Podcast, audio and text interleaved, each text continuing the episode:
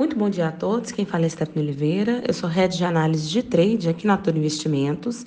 Hoje é dia 3 de janeiro de 2024, agora 10 horas e 3 minutos. E o Ibovespa, ele, ele começa a abrir, os primeiros ativos começam a, a, a negociar, só que agora ele opera muito próximo à estabilidade. Olhando um pouquinho para o índice futuro, que já negocia desde as 9, o movimento majoritário é de queda, ele cai 0,20%. E na minha perspectiva, esse movimento de queda do índice futuro, ele vem em linha do que está acontecendo com os índices futuros lá nos Estados Unidos. O S&P 500 futuro cai 0,38, Nasdaq cai 0,27. Então a gente consegue ver um movimento de baixa, mais importante no pregão, é, nesse, nessa primeira hora de pregão. O Dólar futuro da série G24, ele opera em alta, uma alta de 0,13%, que na minha perspectiva faz muito sentido esse movimento de alta do dólar, uma vez que a gente começa a observar é, um movimento de alta dos juros futuros com rendimento de 10 anos lá nos Estados Unidos, ele sobe agora 0,84%, e o nosso DI futuro, ele sobe 0,36% agora, caminhando para romper a máxima do dia. Um ponto que chama a minha atenção sobre as vértices, é, olhando para o, o, o, vencimento dos contratos futuros é, de DI, as vértices um pouco mais curtas, como o DI F25, sobe menos, sobe 0,15%. Agora, quando a gente olha para vértices um pouco mais, long, mais, mais longas, como por exemplo o DI F31, ele já sobe 0,58%.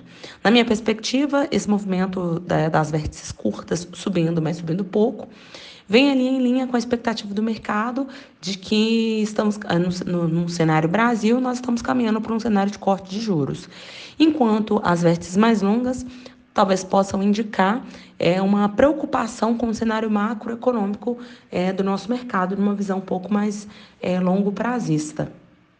Voltando ao Ibovespa, é, a minha perspectiva é que essa, a, essa hora da manhã pode ser marcada por um Ibov movimento de queda.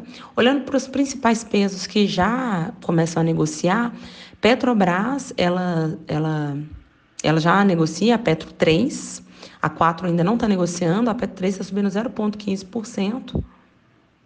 Mas a minha visão, esse movimento de alta de petro é só o reflexo do movimento da alta do petróleo. O Brent e o WTI operam em alta, o Brent sobe 1,3%, enquanto o WTI sobe 1,02%. O principal peso do Ibov, que a Vale ainda não, não negocia, ainda não, tá, ainda não abriu, mas olhando na expectativa ali do leilão, a expectativa é de uma abertura em queda de 0,45%.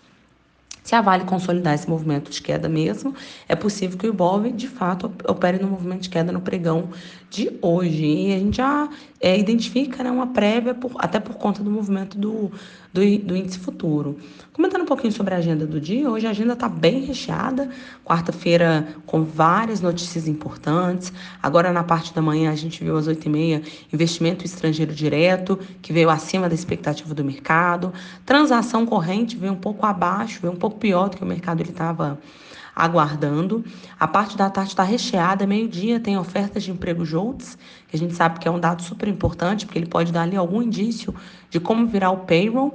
É 16 horas, ata da reunião né, de política monetária do FON, que a gente sabe que é um dado super importante, porque pode trazer ali alguma luz de qual será o posicionamento é, do Banco Central norte-americano, é, indícios ali de como será a magnitude dos, dos, dos próximos movimentos, magnitude de corte. Então, acaba que é um dia de agenda bem recheada. O mercado opera com um é um, um, movimento bem interessante nessa primeira hora da manhã, principalmente o dólar futuro, que opera com uma tendência de alta é, bem mais bem definida, mais clara. O índice futuro ele opera em queda, mas eu ainda vejo um viés um pouco mais neutro.